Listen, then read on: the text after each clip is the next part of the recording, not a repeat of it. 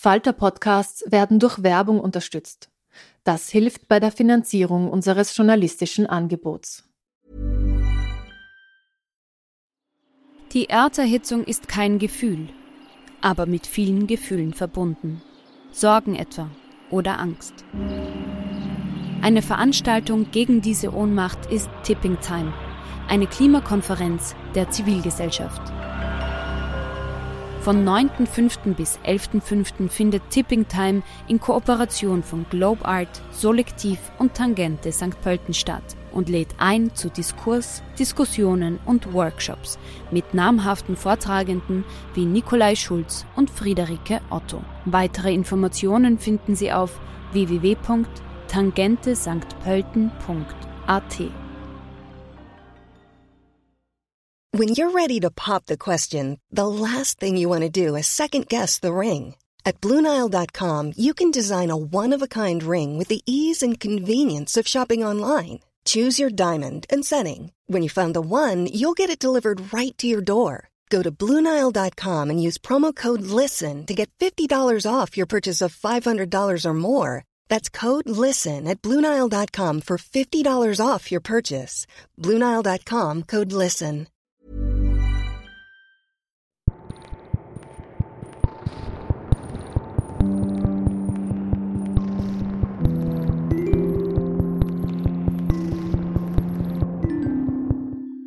Herzlich willkommen bei einer neuen Folge von Besser lesen mit dem Falter.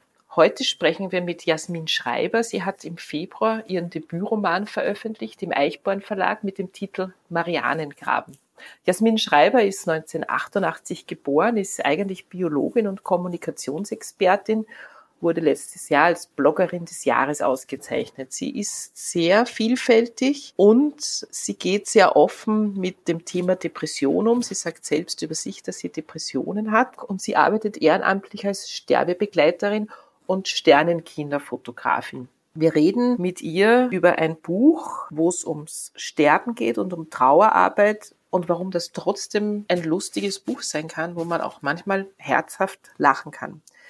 Ich bin übrigens Petra Hartlieb und ich freue mich, wenn Sie wieder dabei sind. So, aber jetzt hören wir einfach rein in das Gespräch. Ja, wir reden heute über Paula. Paula ist Studentin der Biologie mit einem sehr großen Faible für Tiere. Die Paula studiert aber nicht. Sie ist in einem großen schwarzen Loch gefangen, und zwar seit zwei Jahren, oder besser gesagt, sie sitzt im Marianengraben fest und weiß nicht, wie sie da jemals wieder rauskommen soll. Vielleicht Jasmin, erzählst du uns ganz kurz, warum Paula da festsitzt. Ähm, das ist so, dass Paula eine sehr enge Bindung zu ihrem kleinen Bruder hatte. Der wohnt halt noch bei seinen Eltern und äh, bei ihren Eltern und sie wohnt in einer anderen Stadt und hat trotzdem sehr, sehr engen Bezug zu Paula, weil Paula eigentlich so ein bisschen Probleme hat, Nähe und Beziehung zu Menschen aufzubauen, aber bei ihrem kleinen Bruder ist es nicht so. Und dementsprechend ist es für sie ganz besonders schlimm, als ihr kleiner Bruder ertrinkt. Und sie dann plötzlich in einer Welt ohne ihren kleinen Bruder klarkommen muss. Und aus der zuerst normalen Trauerreaktion, wie sie ja erwartbar ist, entwickelt sich dann aber eine pathologische Depression, mhm. aus der sie gar nicht mehr selber rauskommt. Und deswegen sitzt sie im Marianengraben fest. Ja, der Marianengraben, das ist ein Wort, ich kann mich aus der Schule erinnern. Ich glaube, jeder von uns hat im Geografieunterricht ungefähr zehn Minuten darüber gehört, dass das der tiefste Punkt des Meeres ist. Äh, wie tief ist das nochmal? Ich glaube 11.124 oder so. Äh, okay, ja. und das können wir uns alle irgendwie aus der Schule erinnern. Ich weiß weder, wo der ist, noch ob es da noch Leben gibt und so weiter. Warum, warum der Marianengraben? Was bedeutet dieses Wort für dich? Das ist ja auch titelgebend für dein Buch. Das Buch heißt Marianengraben. Ja, wie bist du auf diesen Titel gekommen? Ähm, ich habe mir einfach vorgestellt, es geht ja um, es geht ja eigentlich für mich gar nicht mal so sehr um Paula, sondern eigentlich eher um den anderen Protagonisten. Aber ähm, ich habe mir halt vorgestellt, dass beide haben eine Trauererfahrung und sie vor allem sitzt in der Depression und ich habe ja auch Erfahrung mit Depressionen. Das ist dann halt so, dass du so dich abgeschottet fühlst und alles so dunkel und dumpf ist. Und unten im Marianengraben gibt's ja auch kein Licht mehr. Und auf ein Quadratzentimeter lastet eine Tonne Druck, also auch ganz viel Druck und ähm, ja, und ähm, deswegen fand ich das Bild so gut, so passend, weil gibt's auch kaum noch Sauerstoff, weil so fühlt sich, hat sich oder fühlt sich's immer für mich an während meiner Depression. So. Und deshalb habe ich mir das so ausgedacht und fand das dann auch sehr passend und auch, dass man da irgendwie durchtauchen muss durch diesen Graben.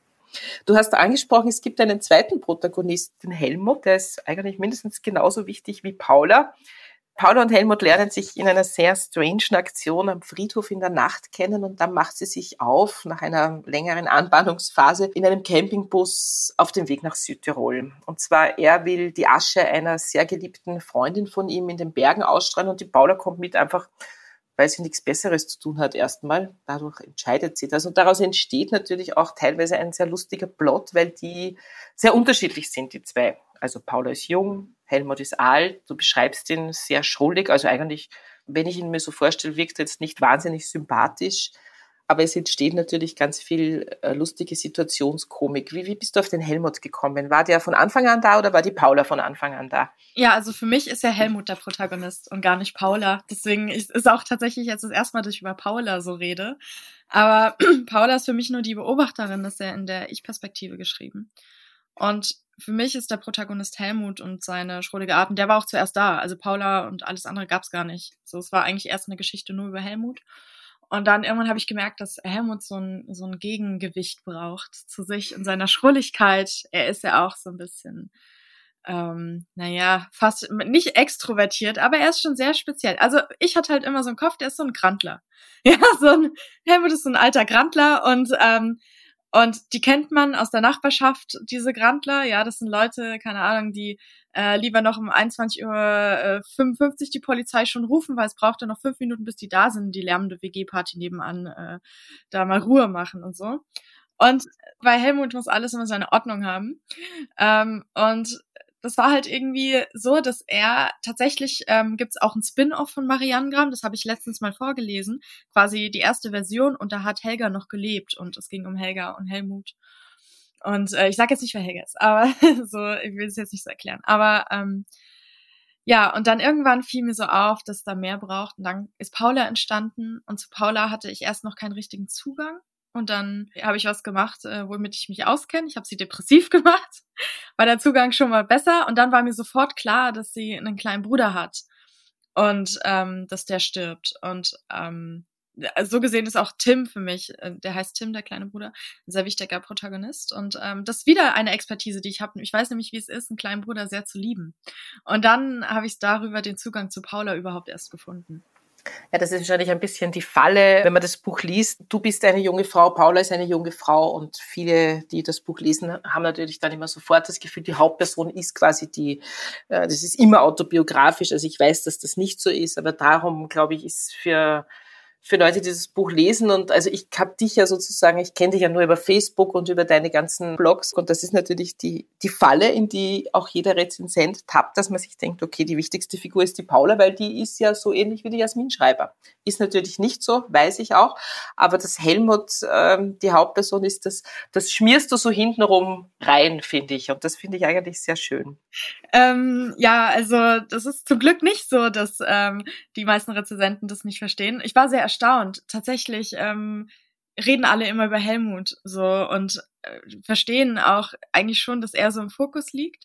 Und aber jeder liest das Buch anders. Also für mich ist es ein Buch gar nicht über Sterben, sondern über Geschwisterliebe.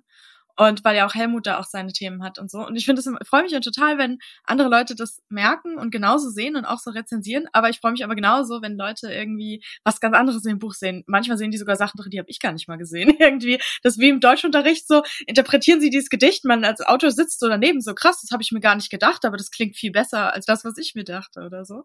Also das ist eigentlich schon recht äh, vielfältig. Ich glaube, ich liebe Paula einfach deswegen so, weil sie so so klug ist, weil sie einfach so, mhm. so schöne Gedanken formulieren kann. Und das finde ich ja. einfach total beeindruckend. Also ich habe auch in meinem Leben schon ein, zwei tiefe Trauerphasen gehabt äh, und ich hätte das niemals so bezeichnen können wie, wie, wie, die beschreibt, wie es ihr geht. Ähm, die befindet sich ja in einem Zwiegespräch mit ihrem kleinen Bruder. Also es muss auch dazu sagen, so dieses Buch, ich sage jetzt nicht warum und was das dann letztlich ist, aber ähm, sie richtet sich ja auch immer an ihren kleinen Bruder und deswegen habe ich versucht, die Sprache so zu wählen, dass sie irgendwie einfach und kindgerecht ein bisschen ist. Also so Dinge sehr bildhaft auch erklären und deshalb hat sich das, glaube ich, auch so ergeben und weil ich halt so viel Trauer eh schon gesehen habe und da glaube ich so, auch so eine Expertise habe, so wie in Kleiner Bruder lieben und Depression. Mhm.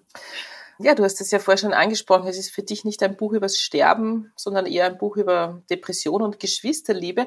Es ist natürlich aber trotzdem ein Buch übers Sterben. Ich meine, man kann es jetzt nicht mhm. schönreden, es stirbt ein Kind. Ähm, das finde ich jetzt schon ganz schön beachtlich dass du als Debütroman ein Thema wählst, das ja jetzt nicht ganz easy ist, sag ich mal. Also ich spreche ja sozusagen von der anderen Seite der Buchbranche. Das heißt, mhm. ich bin die, die das Ding an den Mann und an die Frau bringen muss. Ähm, die Leute sind dann natürlich schon ein bisschen empfindlich, wenn gestorben wird in Büchern. Außer wir reden jetzt von Krimis, da ist ganz normal, dass ja. gestorben wird. Da kann gar nicht genug gestorben werden. Aber ansonsten ist es ja schon eher so, ach nee, über den Tod, da will ich nichts lesen und schon gar nicht, wenn Kinder sterben. Hattest du da nicht Angst, dass das dann vielleicht einfach nicht läuft, dass die Leute das nicht wollen? Oder hast du überhaupt nicht über das nachgedacht? Warum ist das Thema des ersten Buches ein totes Kind und eine Trauer drüber. Das ist ja ziemlich heavy eigentlich. Also viele denken irgendwie so, ich habe mich jetzt hingesetzt und gesagt, ich schreibe ein Buch. Das, ich kenne keinen Autor, bei dem das so war. Man setzt sich hin, man schreibt, hat irgendeine Idee, schreibt irgendwas und meistens schmeißt man es weg. so. Und, oder was weiß ich, macht eine Kurzgeschichte draus, schickt seiner Mutter. So. Und äh, ja, irgendwie sowas halt, ne? So für die Schublade schreiben. Und das war irgendwie, also Helmut eigentlich erstmal. Da habe ich gemerkt, oh, das irgendwie trägt, ich habe so 30, ich merke eigentlich ziemlich schnell nach 30 Seiten, ob sich eine Geschichte totgeschrieben hat. Und Helmut hat irgendwie nach 30 Seiten immer noch gelebt und ähm, so hat sich das dann entwickelt und der Rest, das kam halt automatisch. Also ich, für mich ist Schreiben wie Archäologie. Ich sitz dann da und grab aus und ähm, dann denke ich erst so, ach krass, eine Oberschenkelknochen, dann buddel ich weiter, merke es doch Schlüsselbein oder so. Und so ist Schreiben für mich. Also, und deshalb war jetzt nichts geplant, so, oh, ich schreibe jetzt ein Buch übers Sterben. Ich glaube, solche Bücher funktionieren nicht, wenn man so für den Markt schreibt oder sowas, kann ich mir nicht richtig gut vorstellen. Es sei denn, man hat schon eine Fanbase. Wenn ich mit so einem Buch rausgekommen wäre als erstes, hätte ich gleich direkt wieder, keine Ahnung, hätte ich mir gleich einen neuen Job suchen können, weil es nicht funktioniert hätte. Und die Geschichte, die ist halt organisch so gewachsen und ich hatte eigentlich überhaupt keine Angst, dass Leute das jetzt abschreckt, weil ich auch sehr viel darüber geschrieben habe. Also äh, ich hatte ja ganz kurz einfach nur ein Jahr befristeten Blog und ähm, da gesagt, ich schreibe übers Sterben. Und, ähm, und das, das haben ja Hunderttausende gelesen. Und also da ist schon irgendwie die Sehnsucht groß, darüber zu lesen. Man hat immer nur Angst davor, wie das dann geschrieben ist, dass es vielleicht so hoffnungslos wird oder, oder so düster. Und ich habe halt versucht, Marianne Graben so zu schreiben, dass es eben lustig und traurig gleichzeitig ist und hoffe, dass das und man sieht ja auch, das funktioniert, also es ist Bestsellerliste und alles. Und das habe das habe ich nicht erwartet, aber ähm, ich freue mich, dass es die Leute trotzdem lesen und ich habe wirklich tausende, wirklich tausende Leserbriefe bekommen von Leuten, die mir von ihren eigenen Trauererfahrungen erzählt haben und erzählt haben, wie es ihnen geholfen hat. Das wird auf Beerdigungen wurden Sachen daraus vorgelesen. In der christlichen Gemeinde lesen die das in Turnus. Also jeder liest immer, geht immer vor, liest äh, immer ein paar Seiten vor und nächste Woche wieder der nächste und so. Also ist schon schräg. Na, das ist doch eigentlich das, was man sich wünscht. Das ist ja großartig, ja. Also ich habe das Buch ja. auch schon sehr oft verkauft und es ist eigentlich noch nie jemand zurückgekommen, den es irgendwie deprimiert zurückgelassen hätte. Es kommen sehr, mhm. sehr viele zurück, die sagen, aber ich wollte es ja eigentlich am Anfang nicht lesen, weil es ist ja so traurig und so, aber dann, man kann auch richtig lachen dabei. Es ist ja ein, zwar ein sehr ernstes Thema, aber auch wirklich ein, ein lustiges Buch, muss man einfach sagen. Da gibt es einfach Stellen, wo man herzhaft lachen muss. Also ich denke nur an das Huhn oder an die ja. verstreute Asche. Ich will jetzt nicht zu viel verraten, aber es ist ja, einfach bloß auch, nicht spoilern. Nein, um Gottes Willen. Es ist einfach lustig. Man kann es ruhig lesen. Es ist wirklich ein, ein lustiges Buch über Depression und Sterben. ja. Ähm, wir lassen uns doch mal kurz über deinen, über deinen anderen Job sprechen. Du hast es ja schon angeschnitten, du hast einen Blog geschrieben mit dem Titel Sterben üben. Ich habe jeden einzelnen Beitrag gelesen, also ich habe dich voll, voll gestalkt. Ja. äh, ich finde einen berührender als den anderen. Ich habe eine Frage. Warum entscheidet man sich als 30-jährige Frau einen Blog übers Sterben zu schreiben? Warum schreibst du nicht so wie andere über Kochrezepte, Kuchenbacken, Reisen, Sex, Tiere? Hm, ähm, ja, stimmt, damals war ich 30, ne? Ja, ich habe es ausgerechnet. Du bist nämlich genauso ja. alt wie mein Sohn, ja. Ah, ja, 32. Ja, ähm, mit dem Thema habe ich mich zu befassen. Mit dem Thema habe ich angefangen, als ich mit der Sternenkindfotografie angefangen habe. Also das, da bin ich so reingerutscht in dieses Ehrenamt. Da geht's halt darum, Fotos zu machen für die Eltern als Erinnerung von Babys, die noch im Mutterleib versterben und dann zur Welt gebracht werden oder direkt oder kurz nach der Geburt sterben.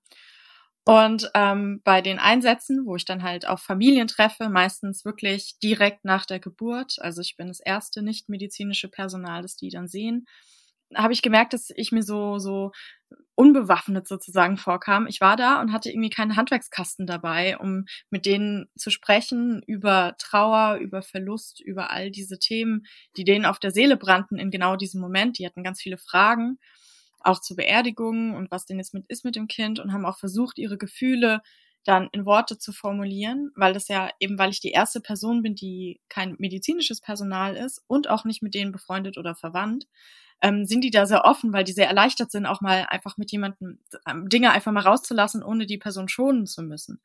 Und ohne irgendwie jetzt auf die Gefühle von der Oma Rücksicht zu nehmen, wenn sie, wenn sie so offen darüber sprechen. Und da habe ich einfach gemerkt, dass ich da mehr wissen will über den Tod und habe dann angefangen, ganz viele Kurse und Ausbildungen und sowas zu machen, um mich dann halt auch in diesen Situationen sicherer zu fühlen und den Menschen dort auch besser helfen zu können. Also wenn ich mich dann auskenne, dann kann ich natürlich denen viel mehr leisten und denen viel mehr Mehrwert bringen, als wenn ich da stehe und verwirrt bin, überlege, was ich jetzt sage, um nichts Dummes zu sagen oder so.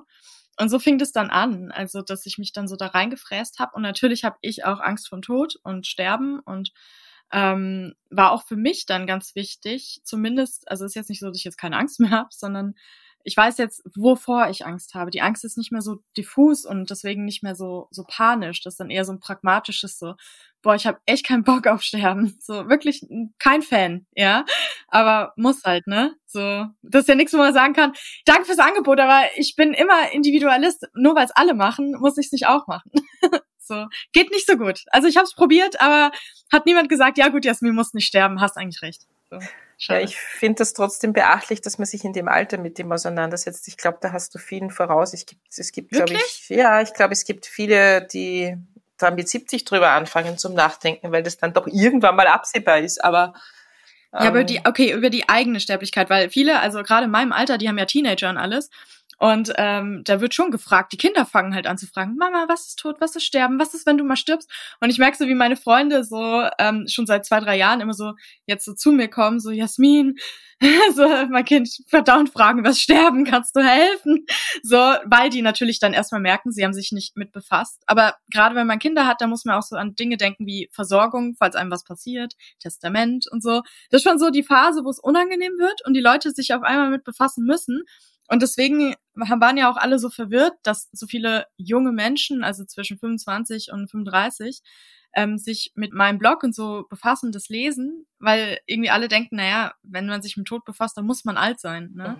Mhm, mhm. Aber ist gar nicht so. Und ich meine, jetzt, ich bin im Alter, wo Frauen an Brustkrebs sterben, ganz mhm. routiniert und ja. an sowas. Und ich glaube, das ist ein Irrglaube zu glauben, irgendwie 32 sein zu denken, Tod geht mich nicht an, weil man merkt ziemlich schnell, dass es nicht so ist.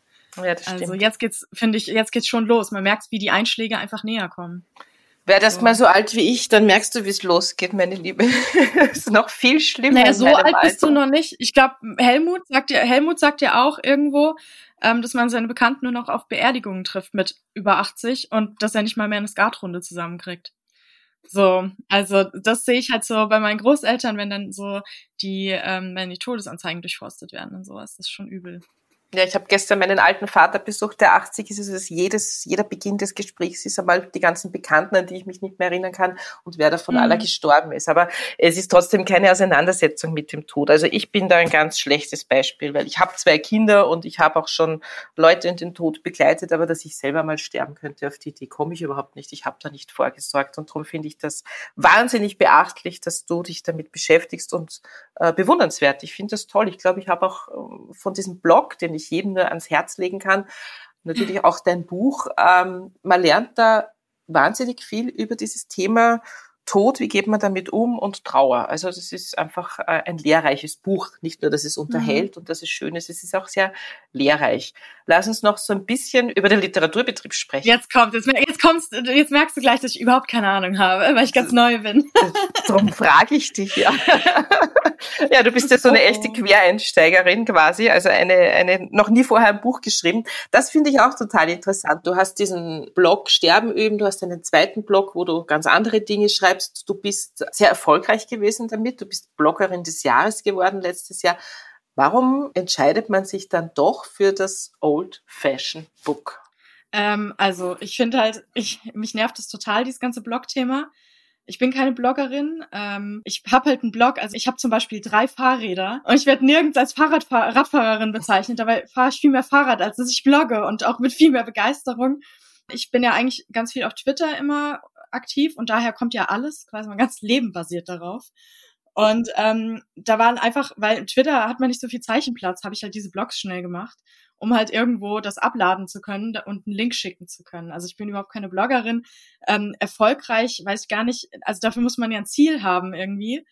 Deswegen, also das ist ja nichts, womit ich dann irgendwie Geld verdiene durch Werbung auf dem Blog oder so. Also ich war nicht erfolgreich. Ich habe einfach irgendwie ein Ventil gebraucht, um das dann rauszuschreiben. Aber ich wollte eigentlich immer ein Buch schreiben, weil so deswegen ich blogge auch. Also ich habe Sterben üben ein Jahr lang gemacht. Da habe ich auch vorher gesagt, ich mache das nur, das ist ein Zeitprojekt, nur um, während ich diese ganzen Sachen lerne und kennenlerne, während, mit dem Sterben und so, das nebenher was schreibe und die Leute dran teilhaben lasse. Mein anderer Blog ist so eine Art Müllhalter einfach. da da äh, quartiere ich Ideen aus, wo ich weiß, die sind verreckt und da wird nichts mehr draus. Dann packe ich das auf den anderen Blog. Aber es war immer klar, dass ich Buch schreiben wollte, aber ich habe nie gedacht, dass ich es wirklich tue, weil ich komme jetzt nicht aus dem Elternhaus, weiß nicht, wo man Künstler wird, sich selber findet oder so. Ja, ähm, ganz normales bürgerliches Arbeiterelternhaus und ähm, da, da wird man nicht berühmt oder Autor oder Künstlerin oder sowas. Naja, und dementsprechend dachte ich eigentlich nie, dass das dann wirklich was wird. Mit dem Buch schreiben, ich wollte es schon immer. Ich schreibe schon, ich habe mir, als ich äh, vier Jahre alt war, selber Lesen beigebracht, an einem Nachmittag, als meine Mutter einkaufen war.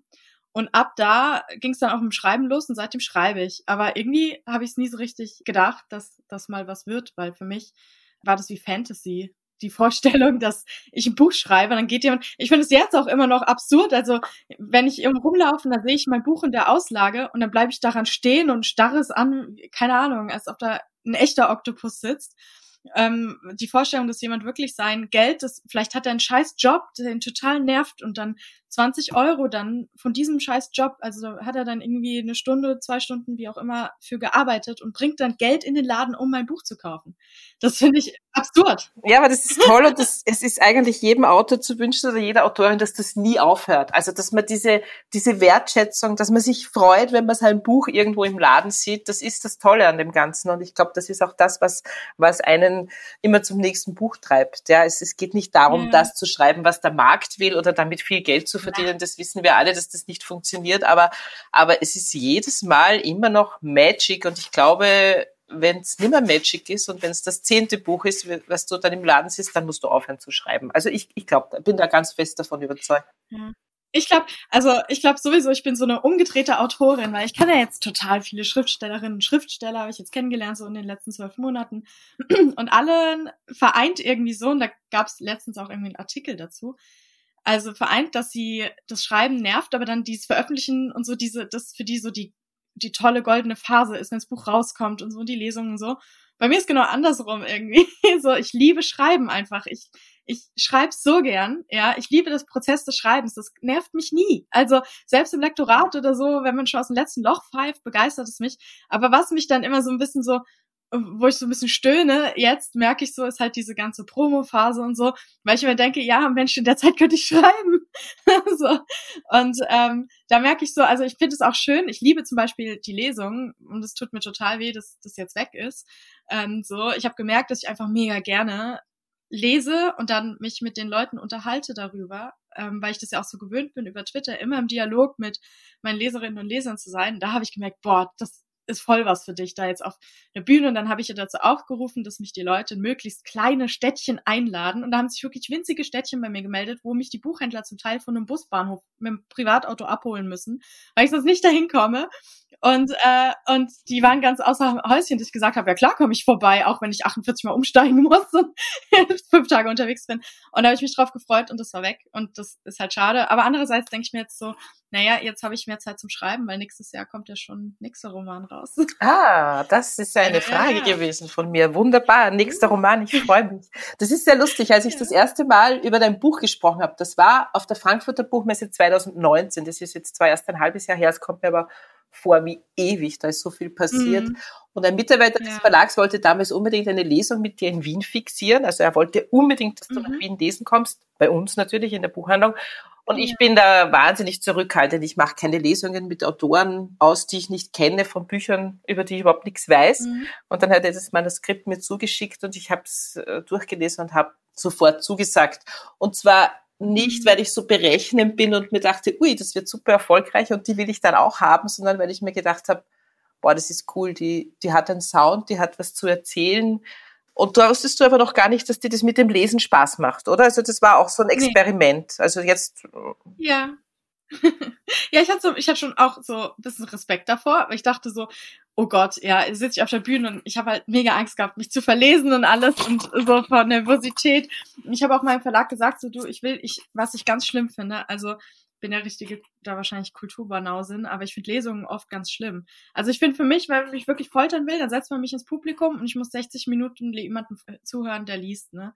So, das ist, weil ich kann, ich habe ja auch ADHS, kann ich still sitzen, dann die Konzentration, 60 Minuten Text auf einen, ohne Interaktion auf einen einprassel, dann wird das Hirn müde und dann dachte ich mir, nee, so möchte ich meine Lesung nicht machen. Also meine Lesungen sind immer Gespräche und wechselt immer zwischen so zehn Minuten Lesepassage, zehn Minuten Quatschen, zehn Minuten Lesepassage. Und die Leute, und dann, ich beziehe auch gerne das Publikum ein. Und das habe ich so dann halt dabei gemerkt. Also so dieses, erst dachte ich, oh scheiße, lesen, bestimmt verlese ich mich dauernd. Natürlich verlese ich mich dauernd, ja. Aber, aber eben, und ich finde es eigentlich lustig. Manchmal mache ich da irgendwas anderes draus. Manchmal erfinde ich dann irgendwas so und erfinde weiter so und lese dann erst, wenn ich die Stelle wiedergefunden habe, lese ich weiter. Mhm. Aber ähm, ja, jetzt liebe ich's und jetzt, das war halt toll. Also ich merke so, oh mein Gott, ich liebe es, auf der Bühne zu stehen. Bei meiner Premiere waren ja irgendwie 300 Leute und es war ausverkauft und es wollten noch viel mehr kommen. Und ich hatte so eine Angst davor, auch meine Familie und so dabei, meine Chefs. Und dann meine Freundin, dann stand ich da und habe gemerkt, ich lieb's. Und dann dachte ich, toll, das wird ein super Jahr, 2020, 30 Auftritte schon festgesagt und ich kann endlich wieder zurück nach Wien, wo ich es ja eh so vermisse und dann kommt Corona. Ja, ich weiß. Also als Romanplot wäre das zu unrealistisch gewesen. Hätte ich meinem Verlag so einen Plot gegeben, ja, hier, ja, und dann hier, und dann kommt eine Pandemie. Und die so, aha, ja, eine Pandemie, na klar. Ja, ich fürchte mich schon vor den ganzen Corona-Büchern, die wir dann im Herbst haben werden. Oh, ja. ähm, bitte schreib keins, ich schreibe. Kein, keine Sorge, nein, ich schreibe kein Corona-Buch. Ich habe auch schon gesagt, so, ich werde das oft gefragt, weil die alle wissen, ich arbeite am nächsten Roman. Und dann werde ich oft gefragt, so, oh, geht der von Corona? Denke ich mir so, ich bin doch nicht deppert. Also, ich meine, ich bin in einer Pandemie. Da schreibe ich doch nicht über eine Pandemie. So, brauche auch mal Pause hier. Wir haben den Lesungstermin ja schon wieder fixiert. Ich hoffe, wir schaffen ihn. Er ist im September. Ich freue mich wahnsinnig, wenn du kommst. Wir werden ein lustiges Gespräch auf der Bühne führen. Äh, ich wollte noch ganz kurz über den Literaturbetrieb, habe ich vorher so groß angekündigt, mhm. sprechen. Das haben wir jetzt Stimmt. überhaupt nicht gemacht. Äh, ich habe die ganzen Rezensionen überflogen, die du eingeheimst hast. Die FAZ, glaube ich, die FAZ am Sonntag bezeichnet dich als Schriftstellerin der Stunde das sagen die ja nicht so oft, sage ich mal, das mit dem ersten Buch. Wie, wie geht's dir mit sowas, wenn du sowas liest? Denkst du dir dann, äh, von wem sprechen die eigentlich? Ja, also ich habe ähm, ich habe mit anderen befreundeten Autorinnen gesprochen und die haben auch immer gesagt, man fühlt sich immer wie so eine halbe Hochstaplerin, weil man das Gefühl hat, naja, das sind doch einfach nur Sachen aus meinem Kopf, ja. Und ich bin ja eh so, also ich bin ja ganz ursprünglich aus dem Wissenschaftsbetrieb und ähm, Naturwissenschaftlerin und so. Und ich habe halt so gar nichts am Wickel. Ich war letztens auf einem Literaturfestival und habe dort vorgelesen und alle anderen hatten Stipendien und haben in ähm, Hildesheim studiert und Leipzig und was weiß ich. Und dann komme ich so, ja, hallo, ähm, nee, ich habe überhaupt nichts. Nicht nie ein Stipendium auch nur gesehen. Nee, keine Ahnung. Ich habe hier einfach so ein Buch geschrieben. Und ähm, dementsprechend hätte ich natürlich auch nicht gedacht, dass das so wird, aber es freut mich total. Also, also erst hatte ich total Angst und Panik und mein Verlag, die sind ganz, ganz lieb, der Eichborn Verlag, ja, die sind so die Autorenflüsterin, weil die wissen, von allem Großen habe ich immer erstmal Angst und dann denke ich so, nein, ich will das nicht und das ist mir zu groß, zu viel. Aber die sind immer ganz lieb und beruhigen mich dann und freuen sich natürlich auch. Also ja, Literaturbetrieb trachte ich mit staunenden Augen, weil ich bisher keine Affinität dazu hatte und keinen Bezugspunkt. Die erste Auflage eines Buchs war vor dem Erscheinen schon ausverkauft, das muss man jetzt auch mal sagen. Das heißt, mhm. es wurden 10.000 gedruckt, was für ein Debütantin schon relativ viel ist und das war ausverkauft, bevor es überhaupt ausgeliefert worden ist. Das heißt, so viele Leute haben das vorbestellt, dass der Verlag bereits nachdrucken musste. Warum ist das passiert? Was ist da passiert? Wie ist das geschehen? Ja, das hat mich auch total ähm, verwundert, ähm, dass das so, so schnell ging. Und ich weiß halt, dass so ganz, einen ganz, ganz, ganz großen Anteil von meinem Erfolg und allem, alle denken immer, oh ja, weil du so viele Follower hast. Und ich so, nee, das Follower im Internet ist das nichts, der Einäugige unter den Blinden, keine Ahnung, ja. Das ist wie im Gefängnis sein und da der König. Mhm. ja, das bringt gar nichts. Und ähm, deswegen, was, was wirklich da wichtig ist, waren tatsächlich die Buchhändlerinnen und Buchhändler. Also, weil die mein Buch so toll fanden, dass sie es allen ans Herz gelegt haben, obwohl es noch gar nicht draußen war, haben die ihren ähm, Kundinnen und Kunden gesagt, hier, bestellst das Buch vor, glaubt mir, es ist wirklich gut. Und ohne den stationären Buchhandel hätte ich diesen Erfolg gar nicht haben können. Da sind immer alle ganz verwirrt und denken, hä, aber Amazon oder so. Und sage ich so, ja, nee, also erstens, Amazon äh, lädt mich nicht zur Lesung ein und stellt, holt mich da vom Bahnhof ab. Und zweitens ähm, ist halt der Buch, stationäre Buchhandlung, zumindest in Deutschland, ich weiß nicht, wie es in Österreich ist, ähm, auf jeden Fall noch äh, so der Na Nummer eins Hit, ja. Und so kam das dann auch, dass das ähm, schon vorher vorbestellt war, weil die Buchhändler auch einfach so viel vorbestellt haben, weil die das so mit einer so lieben Begeisterung ihrer Kundschaft ans Herz gelegt haben. Ich war richtig gerührt. Manche Buchhändler habe ich gesehen, die haben so ähm, Oktopus fürs Schaufenster selber gebastelt für mein Buch und so. Noch bevor es draußen war, haben die es so angekündigt und alles. Also das daran, ich glaube, das hat ganz, ganz, ganz viel damit zu tun, dass denen das Buch gefallen hat. Also es muss natürlich auch ein gutes Buch sein. Anscheinend ist es das und die sich da echt richtig ins Zeug gelegt haben. Also ich bin immer noch ganz hin und weg darüber. So. Ja, das finde ich total toll, dass du das sagst, weil ich habe auch natürlich Besprechungen gelesen, die dann drüber schreiben, ja, das ist sozusagen die Instagram Queen und die Twitter Queen und deswegen hat die ganze Blase diese Bücher vorbestellt und ich habe mir dann gedacht so, hey, was soll das? Also erstens einmal äh, bedient sich das immer gegenseitig, es funktioniert kein Buch, was eine Influencerin schreibt und das ist ein scheiß Buch, das wird niemand kaufen. Das gibt's ja auch immer wieder mal. Jemand, der ähm, mhm. äh, auf Instagram super erfolgreich ist und dann glaubt, er muss ein Buch schreiben und das Buch interessiert aber niemanden. Mhm.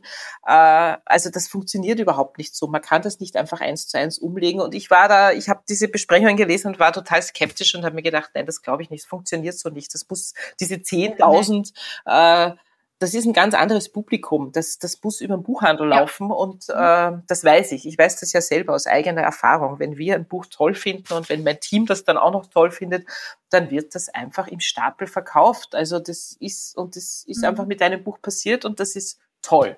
Bevor Jasmin gleich eine kurze Stelle aus dem Buch liest, hören wir noch ein paar aktuelle Buchbesprechungen aus der Falter-Redaktion.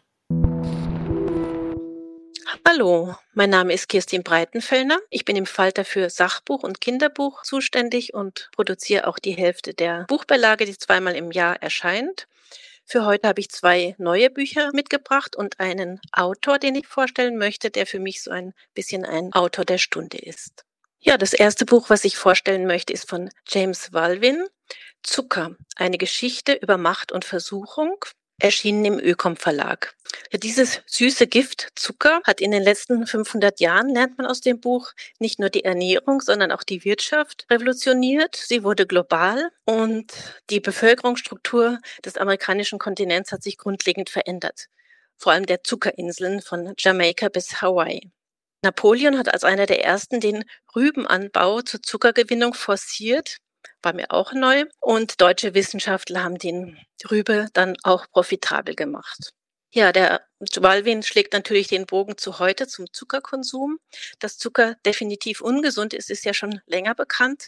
Trotzdem hat der beispiellose Siegeszug von diesem Grundprodukt noch lange nicht aufgehört, vor allem durch Softdrinks und gesüßte Convenience Food. Ja, das Buch ist spannend zu lesen. Manchmal erschlägt es einen fast mit Fakten und man würde sich ein bisschen mehr konkrete Beispiele wünschen, Biografien oder eine konkrete Zuckerplantage. Also es ist ein wahnsinniger Input an Fakten, die einen wirklich beeindrucken und fast erschlagen. Und übrigens ist es auch bereits der zwölfte Band der Stoffgeschichten bei Ökom, wo es eben auch Monographien über Holz, Kaffee, Kakao und andere Produkte gibt. Ja, das zweite Buch, das ich vorstellen möchte, ist von Björn Fedder und heißt Väter der Zukunft, ein philosophischer Essay, erschienen im kleinen Büchner Verlag. Anregend war für mich dabei, dass er sich weniger auf psychologische Literatur bezieht, sondern eher auf Dichter und Philosophen, also von Mittelalterliteratur über Goethe bis zu modernen Autoren von Aristoteles bis Hannah Arendt. Ja, früher hat der Vater einfach rigoros Gesetz und Ordnung exekutiert und seit der Arbeitsteilung war der Vater ja vermehrt außer Haus, also nicht anwesend. Und das ist auch der Grund, warum Vetter versucht, dieses Rollenbild zu öffnen und versucht im Vater der Zukunft einen Seiltänzer, wie er es einmal nennt, zu sehen, der anwesend ist und auch Spielräume eröffnen kann seinen Kindern, aber auch sich selbst natürlich. Ja, mit diesem Essay liefert Väter keine geschlossene Theorie, aber ein, einige, finde ich, sehr schöne Denkanstöße. Ja, als letztes möchte ich einen Autor vorstellen, mein, sozusagen mein Wiedergelesen zur Corona-Pandemie. Der Risikoforscher Nassim Nicholas Taleb befasst sich mit Systemen im Stresstest. Früher war Taleb Banker und kennt das Finanzsystem deswegen von innen heraus und kann es deswegen auch von innen heraus kritisieren. 2007 erschien sein Buch, das ein Jahr später zum Weltbestseller wurde, Der schwarze Schwan, mittlerweile ein Begriff, das sind unvorhersehbare, desaströse Ereignisse. Ja, das war für ihn die Finanzkrise und die Corona-Pandemie hingegen ist aber für ihn ein weißer Schwan, die war nämlich vorhersehbar. Natürlich nicht der Zeitpunkt, natürlich nicht die Schwere, denn an sich, sagt Taleb, ist die Zukunft unbekannt. Deswegen plädiert er dafür, Systeme so zu bauen, dass sie auf Stress nicht mit Kollaps reagieren, sondern stärker werden. Der Begriff, den er dafür kreiert hat, heißt Antifragilität. So heißt auch der Titel seines Buchs von 2013. Das ist für mich so ein Buch der Stunde. Antifragil sind Systeme, die Stress eingeplant haben und durch moderaten Stress sogar robuster werden. Und nun wünsche ich Ihnen viel Spaß mit der Lesung. Ja, danke für die Tipps. Wir sind jetzt wieder da mit Jasmin Schreiber. Sie wird noch einen Ausschnitt aus Marianengraben für uns lesen. Also, ich lese jetzt einen ähm, kleinen Monolog des Protagonisten Helmut vor. Ein Gespräch mit Paula. Das Schlimme an der Trauer ist ja, dass sich die Welt um einen herum einfach weiterdreht, fing er an zu reden. Man selbst fühlt sich grauenvoll, doch alle anderen gehen zur Arbeit, besuchen das Kino, schauen Komödien an und lachen sie, schlafen ganz normal und ja, leben eben ihr Leben. Man ist plötzlich ganz allein, weil man sich ganz anders fühlt als die Leute um einen herum, also so in sich drin. Sie wissen schon, was ich meine. Man ist wütend, weil man denkt, hey, jetzt wartet doch mal, wisst ihr nicht, was passiert ist? Die Welt geht unter.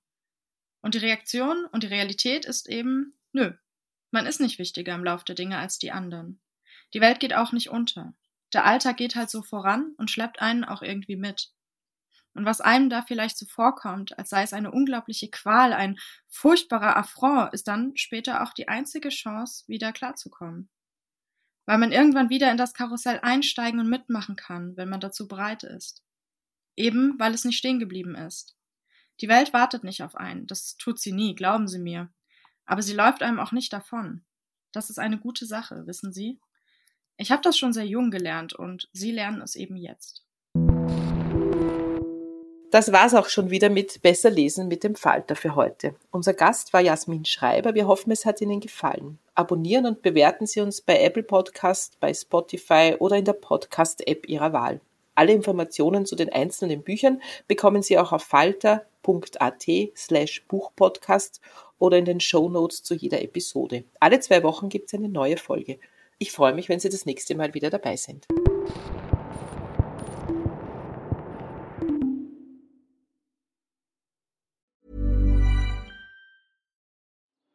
Die Erderhitzung ist kein Gefühl, aber mit vielen Gefühlen verbunden. Sorgen etwa oder Angst. Eine Veranstaltung gegen diese Ohnmacht ist Tipping Time eine Klimakonferenz der Zivilgesellschaft. Von 9.5. bis 11.5. findet Tipping Time in Kooperation von Globe Art, Solektiv und Tangente St. Pölten statt und lädt ein zu Diskurs, Diskussionen und Workshops mit namhaften Vortragenden wie Nikolai Schulz und Friederike Otto. Weitere Informationen finden Sie auf www.tangentesanktpölten.at. Planning for your next trip? Elevate your travel style with Quince. Quince has all the jet setting essentials you'll want for your next getaway, like European linen, premium luggage options, buttery soft Italian leather bags, and so much more. And is all priced at 50 to 80% less than similar brands. Plus, Quince only works with factories that use safe and ethical manufacturing practices. Pack your bags with high-quality essentials you'll be wearing for vacations to come with Quince. Go to quince.com/pack for free shipping and 365-day returns.